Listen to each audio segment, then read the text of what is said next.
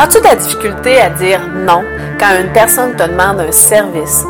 Quand ton patron te donne des tâches supplémentaires alors que tu es déjà débordé? Que tes enfants te demandent souvent, trop souvent, de garder leur enfant? As-tu de la difficulté à t'arrêter alors que ton corps te dit de le faire? À rester dans une relation alors que tu souffres à l'intérieur de celle-ci, qu'elle ne te convient pas? As-tu de la difficulté à mettre des limites? Dans ce sixième épisode de la troisième saison de La Voix du bien-être intérieur, tu vas découvrir pourquoi, en tant qu'être humain, on a tendance à dépasser nos limites, comment les reconnaître et plusieurs trucs pour enfin apprendre à respecter nos limites. C'est quoi la voie du bien-être intérieur? Ben, la voie du bien-être intérieur, c'est une émission dans laquelle je vais te parler de développement personnel.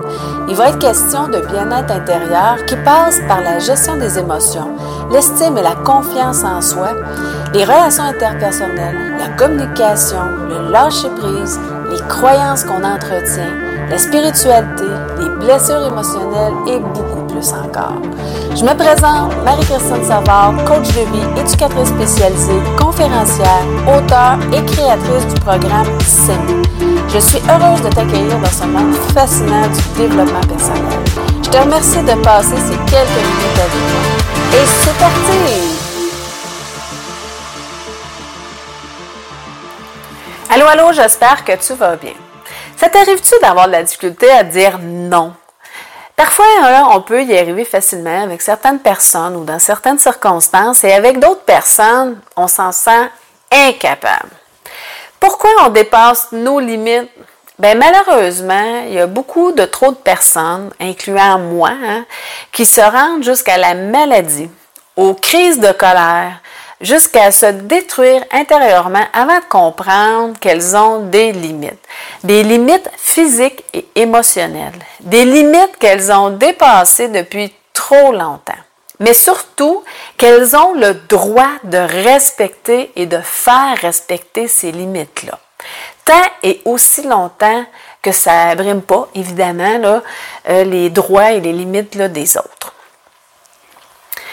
Avant tout, il est primordial d'avoir le courage de le faire, que ce soit dans son couple, dans les relations d'amitié, avec les membres de sa famille, au travail, etc. Dans une société de performance comme la nôtre, hein, il est très mal vu d'admettre qu'on a des limites. Il est plus trop rare euh, d'être entouré de gens qui nous félicitent de dire non, surtout si on essuie euh, du revers une de leurs demandes c'est jamais agréable, c'est jamais plaisant de se faire dire non. Et il est plutôt rare que dire non, particulièrement à un patron hein, ou certains membres de notre famille aussi, que ça provoque aucune réaction, que ça, n'ait aucune répercussion, aucune conséquence. T'as-tu déjà refusé de rester plus tard au travail ou de refuser des tâches supplémentaires quand ton patron te le demande? T'as-tu déjà refusé d'aller à une réunion familiale, surtout si c'est une fête importante comme Noël, jour de l'an, Pâques, etc.? Bien, les réactions, ça se résume le plus souvent par euh, du mécontentement, du jugement, de la critique, des reproches, qui peuvent même aller jusqu'à la colère et la violence. Non seulement le respect de ses limites n'est pas bien vu, mais en plus, on est le plus souvent valorisé quand on accepte tout sans rechigner, sans rien dire. C'est à ce moment-là, le plus souvent, qu'on reçoit des félicitations, qu'on nous dit qu'on est apprécié, qu'on est une bonne personne, etc. Une personne sur qui on peut compter. Hein? Pour une personne qui croit qu'elle doit être aimée et reconnue de tous, ben, il est difficile euh, d'assumer les conséquences de ces refus-là, euh, de ne pas tomber là, dans, la dans la dévalorisation. Selon Diane Gagnon, qui est coach, conférencière et auteur, notre capacité à mettre nos limites est directement proportionnelle à notre estime de nous-mêmes. Plus nous nous respectons, plus nous aurons de la facilité à mettre nos limites. La peur de ne pas être aimé, la peur d'être rejeté, abandonné, sont pas mal les principales causes de cette difficulté-là à se respecter, euh, parce qu'on considère que l'amour de l'autre est plus important que l'amour qu'on se porte à soi-même. Aussi, là, on a souvent été éduqués à être gentil, respectueux, aimable, euh, c'est-à-dire euh, plutôt être dans le paraître hein, et non juste dans le être, être soi-même. Pire, il arrive qu'on nous fasse ressentir, consciemment ou inconsciemment, volontairement ou euh, involontairement, qu'on ne mérite pas d'être aimé si on reste soi-même, si on est soi-même. Oser dire non, respecter ses limites, ça fait peur. Oui, parce que il va toujours avoir des conséquences, le plus souvent désagréables. Oui, parce qu'on a tendance à penser qu'on a quelque chose à perdre, que ce soit un travail, de l'argent, une relation, etc. Alors que c'est tout le contraire. En osant établir nos limites, on a tout à gagner. Une meilleure santé, un plus grand sentiment de bien-être intérieur, des relations plus vraies, plus saines, plus épanouissantes, mais surtout l'amour de soi. Mais encore faut-il euh, connaître hein, ces limites, hein, parce que plusieurs personnes ne les reconnaissent pas, ces limites-là. Ne se connaissent pas assez pour pouvoir les identifier, les observer, les identifier et les respecter. Mais c'est quoi une limite? Hein? Avant tout, là, c'est important de savoir c'est quoi une limite.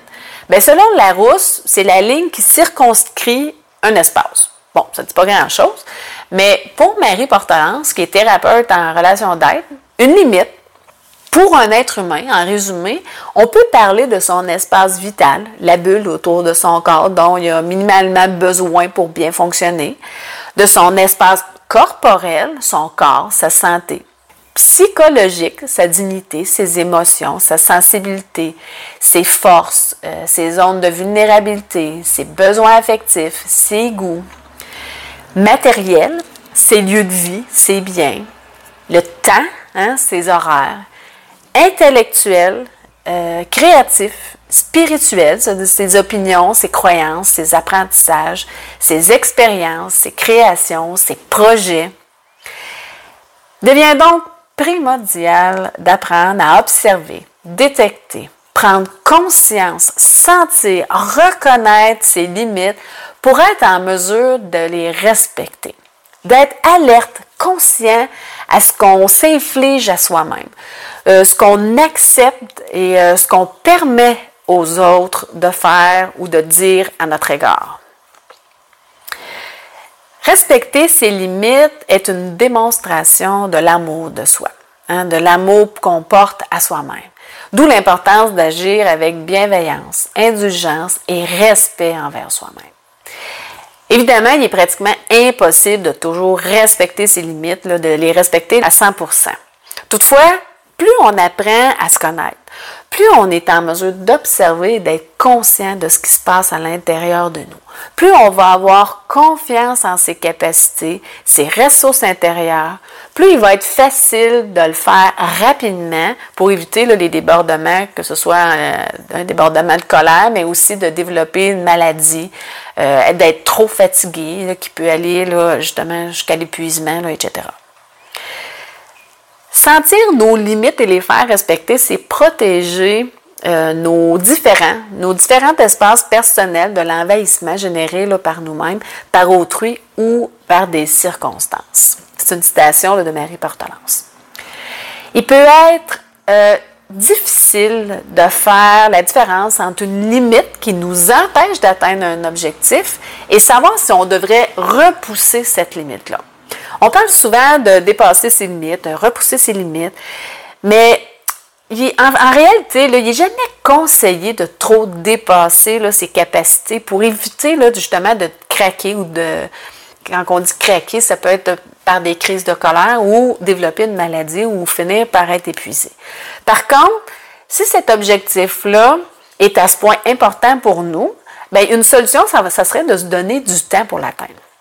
Il est primordial d'arrêter, de se critiquer, de se juger, de se blâmer, de se comparer aux autres hein, et d'accepter seulement que ça peut, ça se peut que ça, prenne, ça nous prenne plus de temps pour atteindre nos objectifs.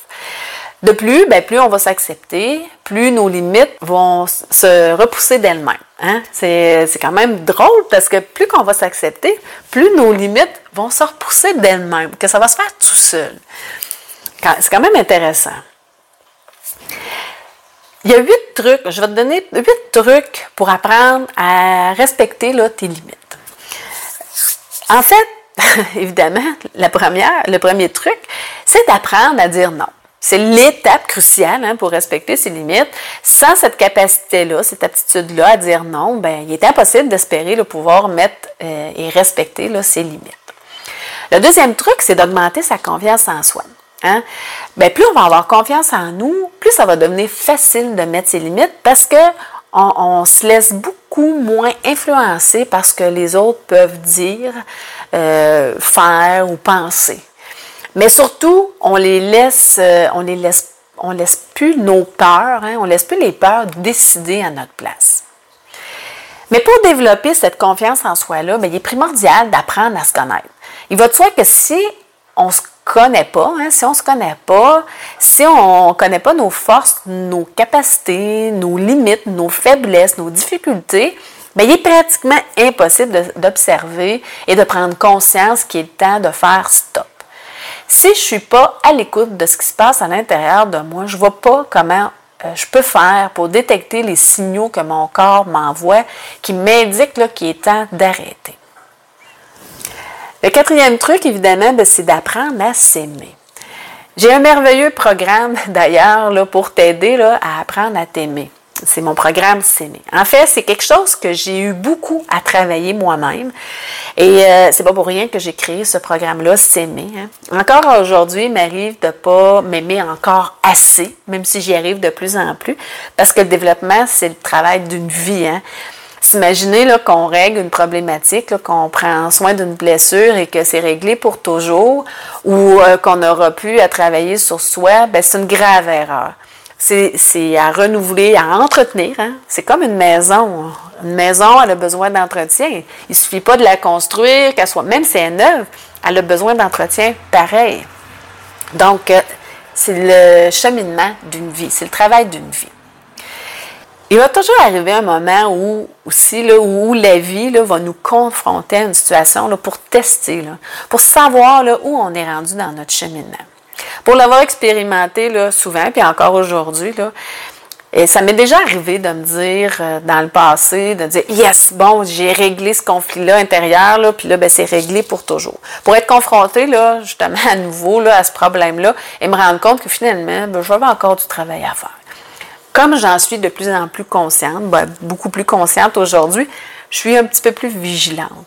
Et oui, les situations euh, de la vie font en sorte qu'à un moment donné, je me, des fois, je suis capable de reconnaître, oh, la vie est en train de me tester là, pour savoir ce que je suis rendue dans ma vie. Là.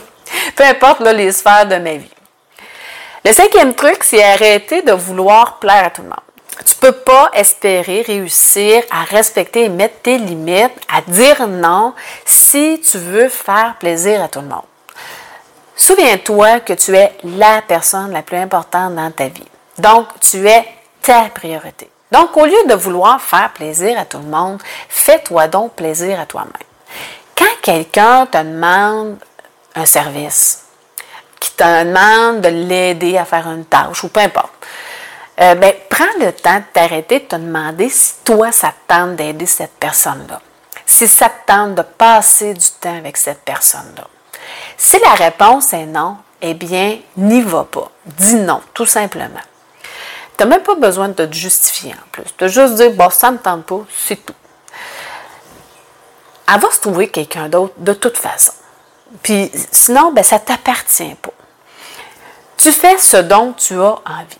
Bon, il arrive qu'il y a des tâches à faire qui sont quand même importantes à faire, mais c'est quand même hyper important de faire attention, de prioriser tes besoins, de te prioriser plutôt que des fois, on a tendance à prioriser des tâches qui ne sont pas si importantes que ça. Le sixième truc, c'est de prendre un temps d'arrêt pour se demander qu'est-ce que je veux vraiment? Qu'est-ce qui est le plus important pour moi? Quelle est ma priorité ici, maintenant? C'est quoi ma motivation profonde? Parce que ça se peut que parfois on ait tendance à prioriser des choses qui sont pas si importantes que ça, comme je le disais tantôt. Et là, je pense particulièrement aux ménages que beaucoup mettent euh, dans leur priorité avant leur besoin de prendre du repos, par exemple. Tu vas me dire, ouais, mais là, il faut bien faire le ménage de temps en temps. Oui, mais si tu te sens hyper fatigué, pour ma part, je considère que ton besoin de te reposer, c'est beaucoup plus prioritaire que le ménage. Le plus important quand on fait de l'ordre de ces, priorités, c'est de s'assurer aussi que sa sécurité ou la sécurité de quelqu'un d'autre n'est pas en danger. Voilà tout. Quand tu ne fais pas le ménage, il n'y a personne qui est en danger. C'est juste, bon, il y a peut-être un peu plus de poussière, il y a peut-être plus de, de traînerie, mais ça ne met pas la sécurité ni de toi ni des autres en danger. Le septième truc, c'est de prendre un pas de recul pour observer ce qui se passe à l'intérieur de soi. J'observe souvent des gens qui s'étourdissent, hein, qui fuient dans le travail euh, avec des tâches euh, à la maison, les sorties de toutes sortes, euh, des projets, etc.